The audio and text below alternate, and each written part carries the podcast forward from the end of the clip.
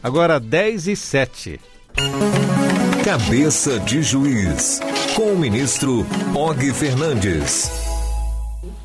E agora você confere o quadro Cabeça de Juiz, todas as terças-feiras, nesse mesmo horário, no Revista Justiça, que tem a participação do ministro do Superior Tribunal de Justiça e do Tribunal Superior Eleitoral, Og Fernandes.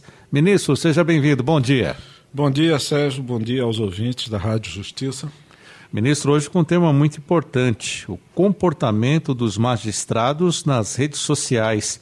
É um tema preocupante, ministro? Sim, Sérgio, preocupante. Eu recentemente tive uma conversa com o Corregedor Nacional de Justiça, que é o ministro Humberto Martins, integrante também do STJ, e ele estava me contando que diariamente recebe quase uma dezena de representações, de queixas, é, referentes ao uso de redes sociais por magistrados. Boa parte delas uh, são, são queixas é, que não tem, não merecem a guarida do, do CNJ, porque são situações em que não, não se caracterizaria um, um dano à imagem de alguém, uma uma provocação, uma difamação. Mas é preocupante. Nós temos no país 18 mil juízes. O país tem a dimensão que todos nós sabemos. Então, a questão do enfrentamento ou tratamento que se dá pela magistratura às redes sociais é importante porque uh, os juízes estejam onde estiverem, eles sempre terão um quê de representação da própria magistratura. E às vezes é difícil a um cidadão comum dissociar, por exemplo, a opinião do, de, um, de um juiz que torce por um clube e se manifesta de forma contundente contra o resultado de um jogo, contra um árbitro ou outro que tem suas convicções ideológicas, sua afinidade com uma determinada linha partidária, é, e que venha promover, de alguma forma, é, revelações de suas ligações com certas ideias, certas filosofias políticas, porque estará sempre na sociedade o sentimento de que aquele juiz passará a atuar ou, ou sempre atuou de acordo com essas convicções que ele, com pouco recato, vem a, vem a revelar. Então, é, é muito importante que o magistrado brasileiro utilize a, as redes sociais, sim, porque ah, nós sabemos que antigamente uma das críticas maiores se fazia ao judiciário era o fato dele ser embutido, era a famosa caixa preta. Ninguém do judiciário falava, não se dava informação, não se comunicava com a sociedade. A internet foi um fenômeno que modificou da água para o vinho essa conduta de toda a sociedade. E não é possível desejar que o juiz também esteja fora da internet. Hoje nós sabemos até certas providências referentes à atuação do judiciário, como as intimações, têm sido feitas usando a internet, programas de internet. Então, é preciso saber conviver com ela, é impossível na sociedade atual viver sem uma comunicação pelas redes e pela internet, mas é preciso ter um certo cuidado quando se utiliza essas redes sociais, porque todos nós, todos nós somos humanos, todos nós temos nossas paixões, mas precisamos ter um certo cuidado quando tratamos desse assunto, notadamente quando é, é um universo que ninguém da sociedade ainda conseguiu dar uma resposta é, eficaz no combate às chamadas fake news, às notícias falsas. Então, a magistratura precisa ter cuidado para não se envolver com essas fake Como se comentou, por exemplo, na eleição passada aqui no, no Brasil, que se, havia muito utilização de fakes. Então é preciso ter uma certa cautela, que é uma característica da magistratura, cautela, prudência, temperança, para usar, sim, a mídia, mas usar de forma adequada. O senhor cita até o momento os juízes, mas o cuidado também precisa ser tomado por promotores, procuradores no uso das redes sociais? Sim, precisa, todos precisam. Né? Nós já tivemos casos de integrantes de outras instituições que responderam a processo pelo uso inadequado da rede social. Alguns do ponto de vista da responsabilização meramente administrativa, outros na esfera penal. Tivemos casos já de, de importantes personagens do, do mundo jurídico, de, de, na área pública, que sofreram sanção por conta disso. É preciso dizer que, preocupado com, com esse tema, ou a presidência do CNJ, através do ministro Dias Toffoli, tem buscado encaminhar uma normativa em torno do assunto de forma equilibrada, de forma a compatibilizar a presença do juiz moderno com a utilização dos meios de mídia social e, ao mesmo tempo, uh, colocar limites para que essa exposição não seja uh, excessiva. E o que, que o senhor pode falar sobre as características das notícias? Temos as falsas e, rea e as reais. Como fica de alerta para o nosso ouvinte saber filtrar o que chega para ele? É importante, Sérgio, perceber que o, o, o, diferente, aquilo que não é usual, aquilo que chama a atenção pelo, pelo que está escrito, tem, do ponto de vista estatístico, muito mais chance de serem compartilhadas, e eis o perigo, do que a notícia verdadeira. Há estatísticas a indicar que as notícias falsas é, têm 70% mais chance de serem compartilhadas do que a notícia verdadeira. Essas notícias falsas, elas têm algumas, têm algumas características. Em, em regra, elas, elas trazem um conteúdo de surpresa, ou causam medo, causam um certo desgosto. Elas apelam normalmente a, a, a algo novidadeiro, algo que não seja ainda conhecido, a, a, uma questão inusitada, inesperada, e tratam em regra sobre temas que, que causam a polarização dos sentimentos. Então a paixão humana se revela através das redes de forma desabrida. E veja que nós, nós magistrados, temos que ter cuidado com isso. É? De uma maneira geral, elas são compartilhadas, essas informações falsas, sem confirmação.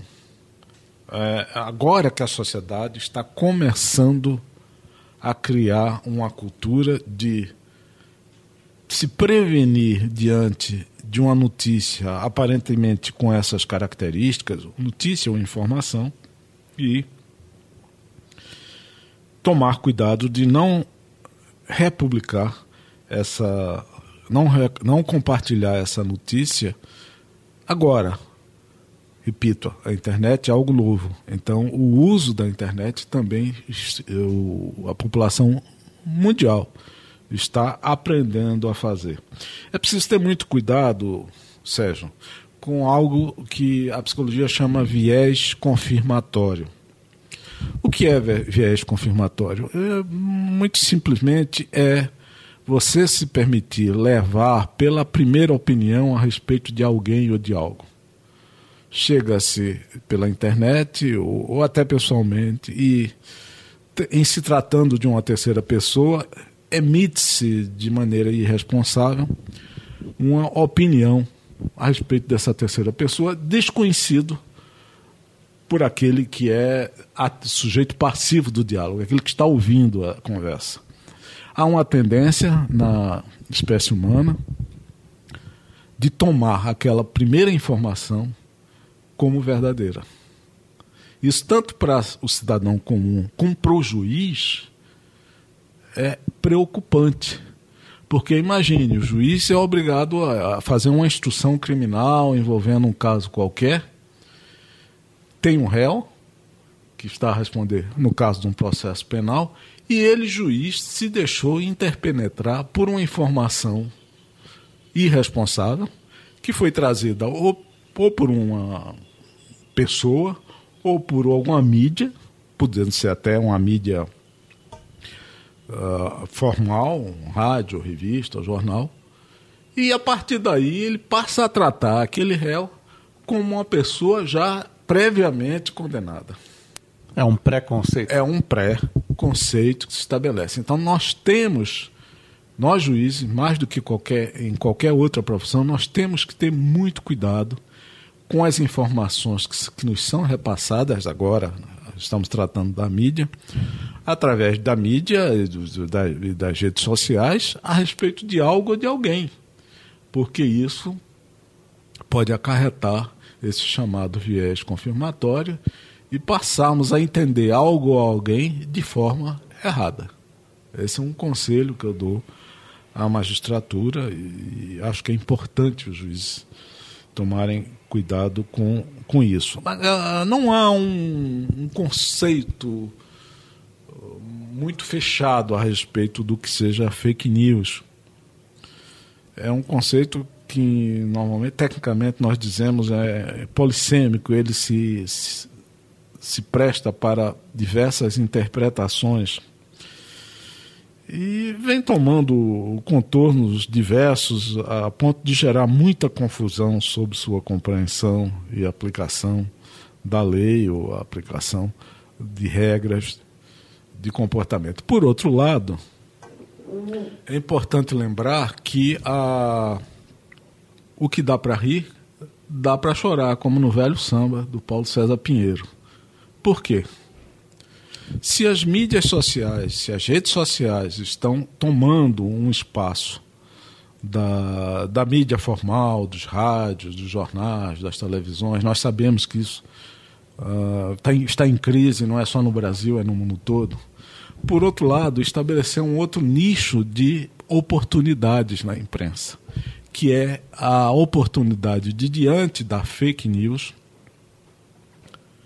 criar instrumentos que venham a se credenciar pela sua credibilidade diante da opinião pública. Nós vemos hoje várias agências de notícias, agências especializadas, que vivem exclusivamente hoje de checagem da informação. Então surge uma informação dessas com características estranhas, escandalosas, eventualmente um fake. Essa agência vai, pesquisa aquela informação, vai a fundo no, naquilo que seria uma suposta notícia e divulga. Isso é verdadeiro, isso é falso. Ora, isso é um mercado de trabalho que não havia antes da, das mídias. As, as fake news, news sempre existiram. Com outros nomes, mas existiam. Mas, com outros boatos. nomes, os boatos, as fofocas, é, ou às vezes até a maledicência. Essas sempre existiram, mas agora o problema é que ela é avassaladora. A, a, as redes sociais se transformaram na Grécia eletrônica. O que é que eu chamo de Grécia eletrônica? Nós sabíamos que antigamente, na Grécia de tempos, de séculos atrás, o povo se reunia na praça para decidir os destinos da sociedade, de, da administração, etc. Agora, essa Grécia está nas mídias sociais. Elas se encarregam de julgar as pessoas. São novos juízes. Cada um tem, cada pessoa tem um julgamento a respeito do outro, a respeito da sociedade, a respeito da política, a respeito do próprio judiciário.